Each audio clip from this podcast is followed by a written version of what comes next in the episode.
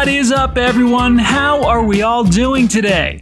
Welcome to another episode of Fluency News. I'm Scott Lowe, and this is Fluency Academy's news podcast, made for you to put your skills to the test. Here with me, you'll have the opportunity to practice your listening and comprehension skills while staying connected to the world. If you want to focus on your speaking and pronunciation skills, I recommend you head over to fluencytv.com and check out Walk and Talk Level Up, a podcast series made specifically for that. Speaking of fluencytv.com, did you know that we currently have over a thousand free lessons there? Our content portal is a great tool for you to study and learn more without spending a dime. So head over to fluencytv.com or click the link in the description. All right, are you familiar with how we do things here? We're going to cover some of this week's biggest news stories, and you'll hear me speak a little Portuguese to explain anything that might go over your head otherwise. Falando nisso, você sabe o que a expressão go over someone's head significa?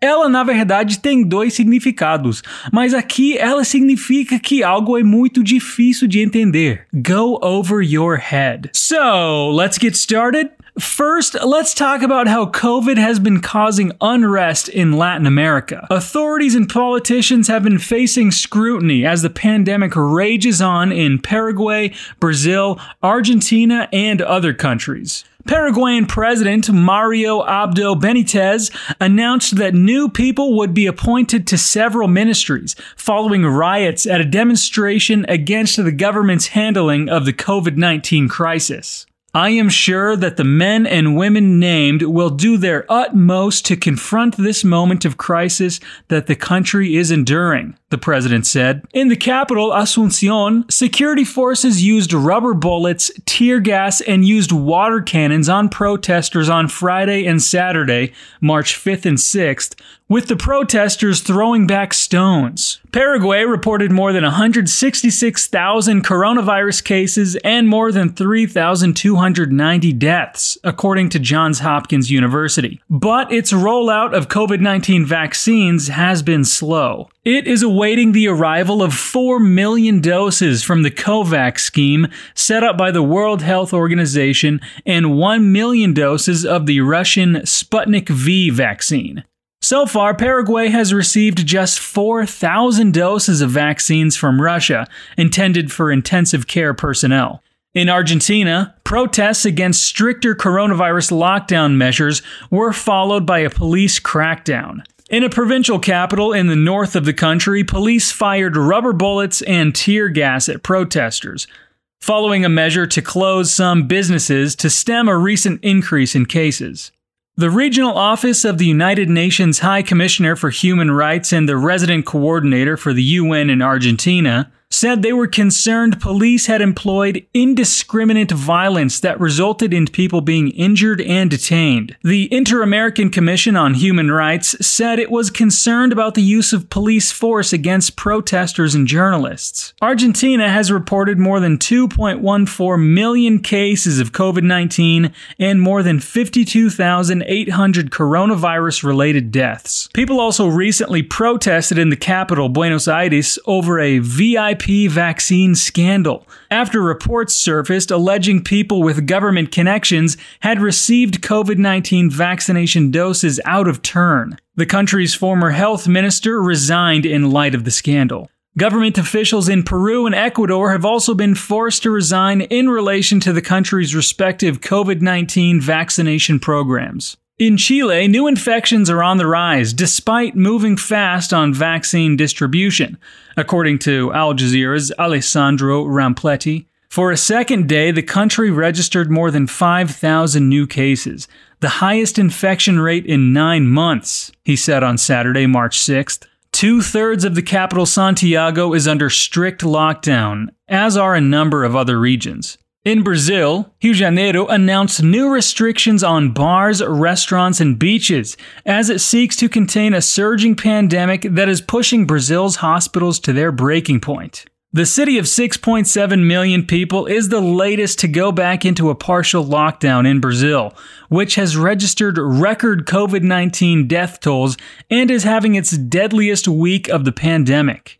Far right President Jair Bolsonaro continues to downplay the coronavirus, leaving cities and states to implement a patchwork of containment measures on their own. Rio de Janeiro's new one week decree, which took effect on Friday, orders bars and restaurants to close at 5 p.m. local time, shuts down all commercial activity on the city's beaches, and bans nightclubs and parties. The decree also forbids people from lingering in public spaces from 11 p.m p.m. to 5 a.m. local time, though traffic will not be restricted. The measures come after Sao Paulo State, Brazil's largest with 46 million people, declared a new Code Red lockdown on Wednesday, ordering non essential businesses closed for two weeks starting Saturday, March 6th. Curitiba followed the measures, declaring a Code Orange and ordering a one week lockdown, which ended Monday, March 8th. Brazil has recorded an average of more than 1,300 COVID 19 deaths a day over the past week, the worst yet for the country of 212 million people. Nearly 260,000 people have died of COVID 19 in Brazil, the second highest death toll in the world after the United States. Você sabe o que são compound adjectives? São os aditivos compostos, aqueles que apresentam mais de um elemento, divididos por um hífen. Nessa história, nós temos alguns exemplos, como one week, second highest e non-essential. São palavras que variam em gênero masculino e feminino e em número sendo singular ou plural. Esses compound adjectives são fáceis de identificar porque são características sempre divididas por um hífen. Outros adjetivos compostos comuns são time saving, all knowing, self-aware e long term, por exemplo. Our second story of the day is also surrounding Brazil, and it's also not a good story. Brazil's economy shrank 4.1% last year, the worst drop in GDP in decades. GDP é a sigla para Gross Domestic Product, o equivalente ao Produto Interno Bruto, o PIB do Brasil. People expected us to fall 10%, said President Jair Bolsonaro, who has played down the gravity of the pandemic and opposed lockdowns. What made the economy move, in part, was the emergency aid. He told reporters, adding that his government has done everything possible to keep the economy running. The emergency aid to more than 65 million Brazilians has reduced poverty in the country, but it was terminated on December 31st. Bolsonaro announced in February that a new round of emergency aid should start to be paid in March for a period of up to four months. The full year 2020 drop was the worst since the current IBGE series began in 1996. The 2020 plunge was also the worst since a 4.35% fall in GDP recorded in 1990. According to central bank data going back to 1962, and the third steepest in that series. We had a big fall in activity last year, but with the emergency aid, it was much smaller than originally predicted. It could have been much worse, but the public finances are now very fragile, said Alexandre Almeida, economist at CM Capital in São Paulo. Much é uma palavra pequena que tem grandes significados.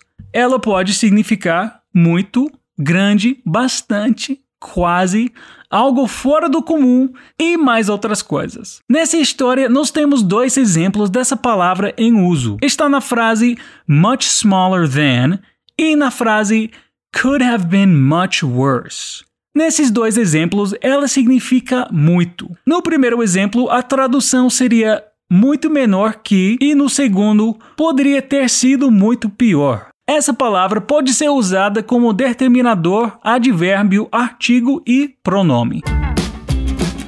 Now, how about we see some good news? First, let's talk about Fiji's corals bouncing back after a devastating cyclone. Tropical Cyclone Winston struck Fiji on 20 February 2016, causing devastation on land and underwater. Winds of up to 280 kilometers per hour claimed 44 lives, leaving more than 40,000 homes damaged or destroyed, and storm surges smashed reefs in their path. Winston caused 1.4 billion US dollars in damage, the most destructive cyclone ever in the Pacific. But after four years, the coral reefs of the Fijian archipelago are vibrantly resurgent and teeming with fish and color. A recent dive expedition led by the Wildlife Conservation Society found the coral had recovered beyond scientists' expectations. I was surprised at how quick the recovery had been, especially at the Namena Reserve.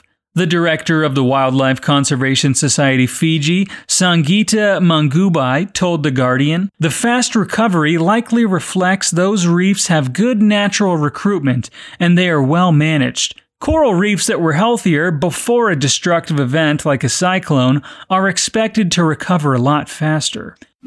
Você sabe o que significa storm surges? Storm é tempestade e surge pode ser traduzido para onda. Quando colocamos as duas palavras juntas, elas significam uma tempestade que causa turbulência no mar, fazendo o mar subir. E a palavra teeming, você conhece? Ela significa abundante, em abundância. Então, os corais do arquipélago estão ressurgindo e têm peixes e cores em abundância. Essa é uma palavra legal, porque não temos um equivalente no português. Teaming, na verdade, é um verbo, e quando passamos para o português, só podemos traduzir para um adjetivo. A melhor tradução seria algo como estar cheio de, teeming, em abundância ou estar cheio de, teeming. We also have some good news coming from Angola. Earlier this month, the Southern African country enacted a new penal code passed in 2019 and removed a provision outlining vices against nature, which was widely interpreted to criminalize same sex relationships. Going a step further, lawmakers gave gay and bisexual people legal protection against discrimination for their sexual orientation, making Angola one of only seven countries on the continent with some form of anti discrimination provisions. I had the best reaction. I screamed. We are obtaining rights in our country and accepting differences little by little. Titica, one of Angola's most famous musicians, who was also a transgender woman, told The Telegraph Inciting hatred against people for their sexual orientation is now punishable by up to six years in prison. Employers can also face up to two years in prison for discriminating against someone because of race, color, ethnicity, birthplace, sex, sexual orientation, physical or mental illness or disability, belief or religion, political or ideological convictions, according to the new penal code obtained by the Telegraph. How awesome is that? People should never be discriminated against for being who they are or loving who they love. And that is it for today's episode. I hope you really enjoyed learning about this week's news and putting your skills into practice. Remember to go over to fluencytv.com to see the full transcript of this episode and all of our sources. Sempre recebemos muitas mensagens de pessoas querendo estudar na Fluency Academy. Se você é uma delas e quer melhorar seu nível de inglês, espanhol, francês, italiano, alemão ou japonês estudando com os nossos super professores, você pode se inscrever na nossa lista de espera. Assim, na próxima vez que abrirmos uma turma, você estará na lista prioritária, o que vai te dar uma chance ainda melhor de conseguir uma vaga. É só clicar no link na descrição deste episódio e se inscrever só leva uns 15 segundinhos e é 100% de graça. Se você conhece um amigo ou amiga que sonha em estudar com a gente, manda o link para eles também. Spread the word, people! And as always, there's a new episode of Fluency News every week, and we'll be here waiting for you. Peace out.